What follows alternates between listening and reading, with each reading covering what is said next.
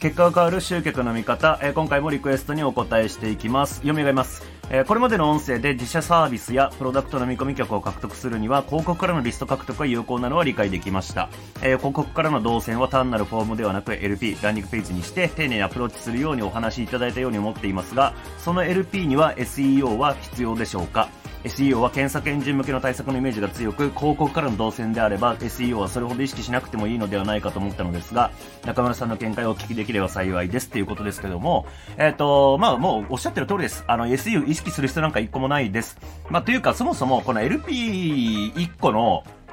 うんと単体で考えた時に SEO で勝てるような世界じゃもうないんですよね。ペラページ1枚を用意して、それで検索で上位に来ようなんて、そういう世界じゃないんで、あの、そもそも LP で SE を考える必要ないし、考えたとしても絶対成果出ないよねって感じっていう感じなんで、結論から言うと、あの、意識しなくていいですよって話で終わっちゃうんですけれども、まあ、もうちょっと話は、ここで終わっちゃうと何なんでね、えー、していこうかなと思うんですけれども、そう、まあ、そもそもね、その LP でどうのこうのっていう部分だけではなくて、SEO って個人的には優先度がめちゃくちゃ低い手法なんですよね。そう、なんでかっていうと、まあ、そもそも SEO って難しいからなんですよ。だってそうですよね、Google で例えば特定のキーワード検索したときに、これよく言われてるのが、えー、上位5位に入んないと、あの、意味ないって言われてるんですよ。まあ、上位5個の、うんと、サイトが90%のアクセスを握ってるって言われてるような世界なんですよね。そう。だから、世界中、まあ、まあ言うて日本ですけど、まあ日本語なんで、日本中の人とそのキーワードで争わなきゃいけないってことなんですよ。それで日本トップ5に入んなきゃいけない世界なんですよ。それむずくないですかって話、シンプルに。で、えー、っと、まあ、これって広告と SNS の関係性のところでもどっかで話したのかなこれちょっと、この音声シリーズで話してるのか、講座で話してるのかちょっともうごっちゃになっちゃってるんですけど、うんと、まあ、言っておくと、その集客で何が難しいかって話なんですよね。集客するときに、ウェブ集客するとき、何が難しいのかって話なんですけど、要はアクセスを呼び込むのが難しいんですよ。すべては。例えば、あの、SNS でなんか頑張って投稿してるけれども集客できませんって人、何が起きてるかっていうと、まあ、簡単に言うと誰にも見てもらえてないっていうのも全てなんですよね。じゃあフォロワーが増えないっていうのもそうですよね。誰にも見えてないから、えー、登録されないっていう話なんで。だからフォロワーがガンガン増やせているんだったら、まあ、それなりに集客って絶対できるようになるわけですよ。ただそこにたどり着くまでが難しいよねっていうことを人に見つけてもらうアクセスを自分のサイトに呼び込んでくるっていう、そこまでがめちゃめちゃ難しいから、SNS 集客苦戦する人が多いわけです。で、SEO も同じ。要は、まずそのサイトで自分のね、記事立ち上げて、いろいろね、SEO を意識した文章とか書いてたとて、じゃあトップ5に入れるかっていうとなかなか難しいわけじゃないですか。要は、あなたのサイトが認識してもらえるとか、あなたのサイトにアクセスが来るとかっていうこと自体がまず難しいっていうことなんですよ。で、広告がなんで素早くいけるのかっていうと、その一番難しいアクセスの部分、認知の部分っていうのをお金払えばそこをスキップできちゃうからってことなんですよね。だから、えー、例えば、うんと、僕がツイッターで何か投稿したら、100人ぐらいの人も見てくれないんですよ。インプレッションを見ると。今現在ね。まあ僕自身も SNS 更新してないから余計弱いんですけど、で、例えば今リールにね、あの、音声をこう切り抜き動画にしたやつアップしてるんですけれども、まあ、うまく回っても、まあ、150とかそんな感じなんですよ。それも別のフォロワー僕増やしてないんで、増やせてないんで、えー、音声とかリールをアップしても150人ぐらいの人にしか見てもらえてない。まあ、TikTok はちょっと特殊で、えー、大体まあ900ぐらいの再生とか、まあ、うまくいったやつは3000いったりとかしましたけども、